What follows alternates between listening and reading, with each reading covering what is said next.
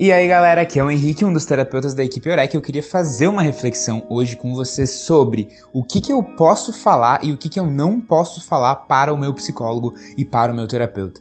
No Instagram e aqui no grupo da família Eureka apareceram várias vezes pessoas perguntando: Poxa, será que eu falo isso pro meu psicólogo? Eu tô sentindo X, Y, Z coisa. Será que eu conto isso para ele ou eu guardo? É uma coisa apropriada para se dizer numa sessão de terapia?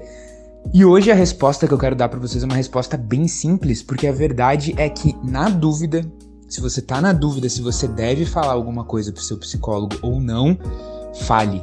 Na dúvida, sempre, sempre fale, porque não tem muitas coisas que você pode falar pro seu psicólogo que vão arruinar a relação de vocês ou acabar com a confiança que ele tem em você. É muito, muito, muito difícil isso, especialmente porque o psicólogo já tá preparado para ouvir coisas uh, que outras pessoas achariam vergonhosas, que outras pessoas achariam feias ou merecedoras de reprovação, o psicólogo ele é treinado para ouvir esse tipo de coisa e acolher sem julgamentos o que você fala. Então, na dúvida, poxa, será que eu falo uh, para o meu psicólogo sobre a minha vontade de fazer terapia quinzenal em vez de semanal, ou sobre a minha insatisfação atual com a terapia, ou sobre o fato de eu gostar de uma X coisa que a maioria das pessoas não gosta?